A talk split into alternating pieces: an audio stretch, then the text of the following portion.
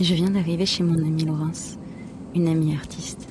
C'est la première fois que je viens chez elle et j'ai pris le car. Ça faisait longtemps que j'avais pas pris le car pour aller chez une amie.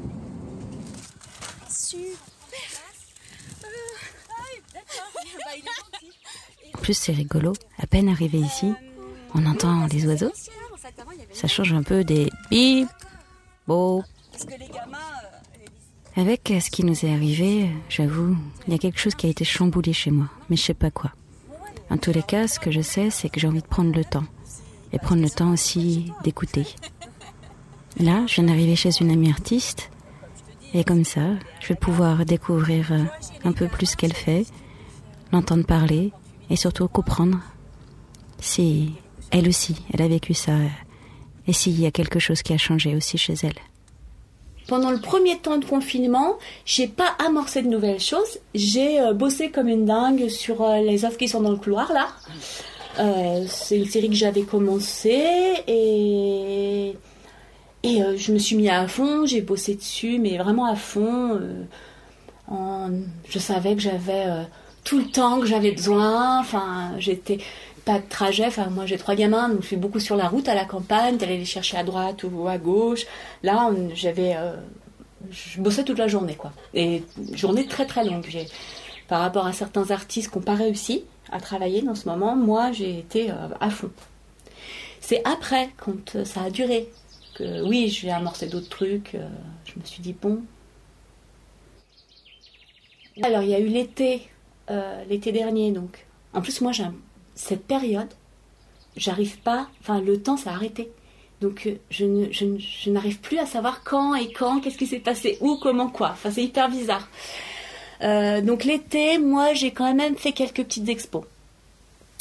Euh, donc j'ai exposé à Nonnet en juillet et puis ensuite j'ai exposé à la galerie du Montparnasse dans le 14e à Paris. On a fait une performance rue du Montparnasse dans la rue. Donc il s'est passé des trucs. Euh, et puis après, euh, j'ai refait une petite expo, mais qu'on a décroché en catastrophe parce que ben, du coup ça a reconfiné. Euh, et c'est à partir de ce moment-là, à l'automne, où j'ai commencé à me dire aïe, bon, ça va durer. Et sauf que c'était plus la même ambiance. Il faisait plus si beau, les gamins étaient à l'école où ils étaient redescendus. Et moi, euh, ben, je me suis retrouvée dans un truc où euh, réellement j'ai eu des moments de vide. Et de plus en plus jusqu'à janvier. Et janvier, euh, début d'année, c'était. J'ai vraiment. Pourtant, je suis pas dépressive. Hein. J'ai vraiment un caractère. Je, suis pleine d'énergie, moi. Et là, l'énergie, il fallait quand même aller la chercher loin. Et du coup, bah ouais, je me suis lancée dans un truc que je voulais faire depuis très très longtemps c'est que donc cette performance à corde sand là, avec Stéphane et euh, Jérôme, euh, j'avais envie que les textes soient puissent être lus. Et euh, quelques temps avant, on avait imaginé de, faire un objet. Pendant ce confinement, j'ai pris le temps pour mettre en forme tout ça. Et Philippe m'a aidé, Olivier. Au bout d'un moment, ma tête, elle, elle, euh, elle était. J'avais envie de le faire, mais j'ai je ne savais pas par quel bout prendre ce truc. Parce que comme ces textes-là, ils ont été écrits sur euh, trois ans, on va dire à peu près, euh, et que, comment dire, le côté plastique Enfin, j'avais envie de quelque chose de cohérent, d'un bel objet cohérent. Donc, euh, il fallait que je gère ça, il fallait que je gère euh, une maquette, savoir à qui m'adresser. J'ai appelé Philippe et Philippe, il m'a euh, noté quelque part. il m'a dit, en gros, il m'a dit de ranger ma tête. J'ai rangé ma tête. Il m'a dit, bah, tu commences par ça, par ça, voilà les étapes, les étapes, les étapes. Donc j'ai pris bout par bout. ensuite, j'ai été voir une copine qui est, qui est graphiste, qui m'a fait ma maquette. Et donc, moi, entre-temps, j'ai fait des encres qui sont là. C'est-à-dire que j'ai repris les trucs que j'avais fait tout au long de ces textes, mais j'ai tout refait à l'encre pour qu'il y ait une cohérence. Donc, euh, pour que ce soit un bel objet avec une cohérence.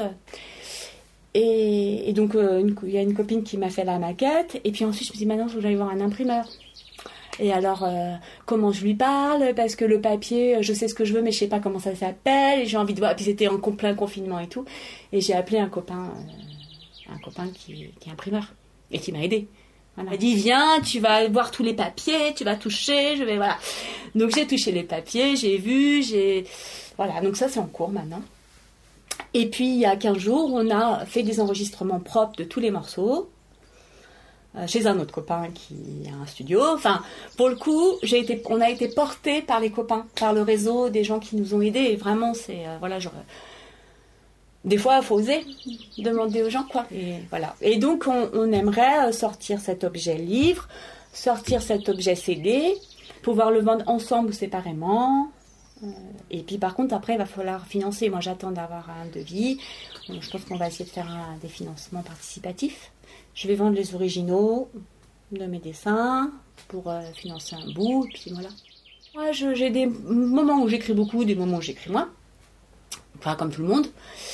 Et, et souvent, euh, j'écris un petit peu. Enfin, et là, je sais pas, en janvier, il s'est passé un truc et j'étais vraiment vide j'étais. Euh, je, sentais. Je, me sentais inutile. Je me sentais. Euh, parce que. Et je me suis rendu compte que le plus important dans mon travail, c'était le partage. Et que s'il n'y avait pas d'échange, et que s'il n'y avait pas de partage, que s'il n'y avait pas un truc de communication, euh, c'était. Euh, enfin. ça servait à rien, quoi. Euh, tu vois, c'est pas de la psychothérapie ce que je fais. bien sûr, hein, j'ai jamais été aussi bien que depuis que je fais plus que ça, que je suis dans mon atelier, tout ça, mais je, moi, j'ai pas un travail euh, qui. Enfin, je fais pas ça pour me soigner moi, quoi. Je fais ça pour être bien, mais pour partager avec les autres. Et là, je me suis vraiment rendu compte. Et alors, euh, je me suis sentie vide et, euh, je me souviens d'avoir communiqué avec une copine, c'est un des premiers textes, peut-être pas des premiers, mais d'avoir communiqué avec une copine qui m'a dit justement ça, qui m'a dit un truc du genre, ouais, enfin j'ai un vide là, une copine qui est aussi plasticienne. Et, et à ce moment-là, j'écoutais un podcast de France Culture sur le, le truc que j'écoute jamais normalement. Là, je m'en suis payé des podcasts de France Culture. C'était euh, sur le vide quantique. Donc le vide, mais enfin ce que c'est que le vide euh, scientifique, quoi. Et, euh, et j'ai écrit un truc qui s'appelle Physique astrale, je crois, ou qui doit être par là, et qui parle de ça, quoi. Qui parle de, en fait, j'ai trouvé ça génial, j'ai trouvé ça hyper, hyper poétique. Le, tous ces mots que je comprends pas mais que ce vide était plein. Enfin, ce que j'ai retenu de vide quantique, c'est que le vide n'est jamais vide, ça n'existe pas, et que le vide il est plein d'une énergie qui ne demande qu'à euh, dire mais en fait euh, c'est l'état dans lequel je suis. C'est-à-dire que je vais décider que tout ce vide que je ressens à l'intérieur de moi, il va pas du tout être vide, il va être plein d'énergie et puis et je me suis mis à écrire et, en fait euh, parce que je les ai beaucoup lus ces textes parce qu'ils sont hyper plus j'écris plus c'est oral parce que je me rends compte qu'ils sont oraux mais parce que j'ai envie de les partager autrement que par la lecture. Enfin, par, euh, en tout cas, euh, j'ai envie de les faire partager moi, j'ai envie de les dire, tu vois.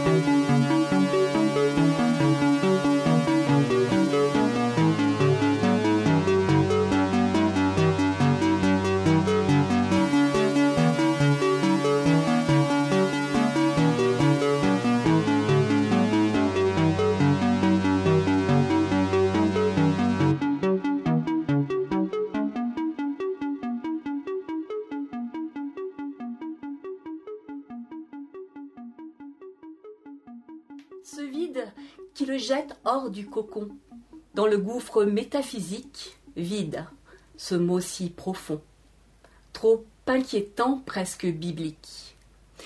Et de la substance subtile de l'éther surgissent nos étranges matières.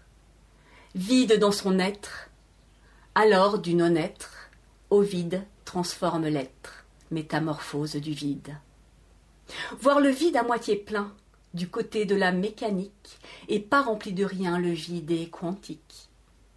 Dire cet abandon, définir le manque terrible, protégé par l'égide en fondation, cette cuirasse imputrescible.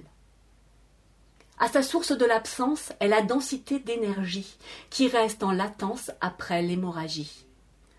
Le protocole est expérimental, les apparitions spontanées, observer l'univers cannibale et battre les incertitudes innées. Sa catastrophe cosmologique, situation humaine, le champ électromagnétique de sa constante est le problème. C'est ce que la physique moderne a de plus extraordinaire, l'histoire du contenu que renferment nos blessures chimères. Antiparticules en fragments, un jour nous serons capables, matière, antimatière et frottement, de gérer nos symétries semblables. La vérité de tes limbes, exciter l'effet Casimir, décalage de lambe, fluctuation du désemplir. Il est aspiré par la fissure qui travaille au corps et à l'âme obscure. Espace, temps, mort le vide comme source, élément bâtisseur de la fébrile pousse des fragments du cœur. La matière relative de l'absence en colère, dire le vide absolu, la lame qui la serre. Dans les entrailles du nid, le noir profond l'émeut, les vagues de sa vie et tout le reste en creux. Parce que les équations parlent de ce lieu, de toute cicatrisation du poème des orgueilleux. Vide porteur, pilier maître, de toute naissance, de tout ce qui va être, ta fente, mère de quintessence. Et ce corps va guérir, et le souffle ne plus se taire, rester proche, frémir, avec l'espoir gravé en pleine chair. Et dans l'infini du rien, le désir existe, le courage nous tient, dans la gravité résiste.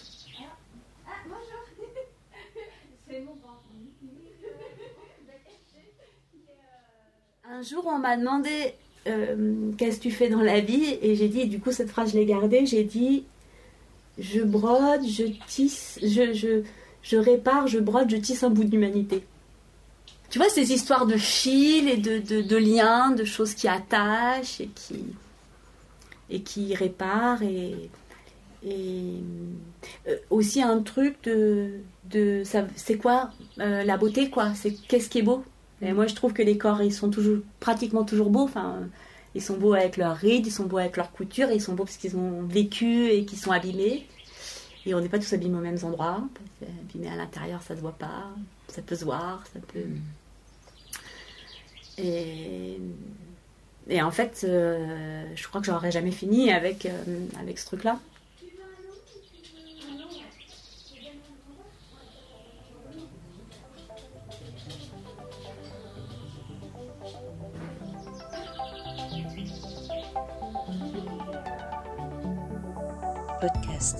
Podcast Nos Essentiels, réalisé par Laura Boif, 2021.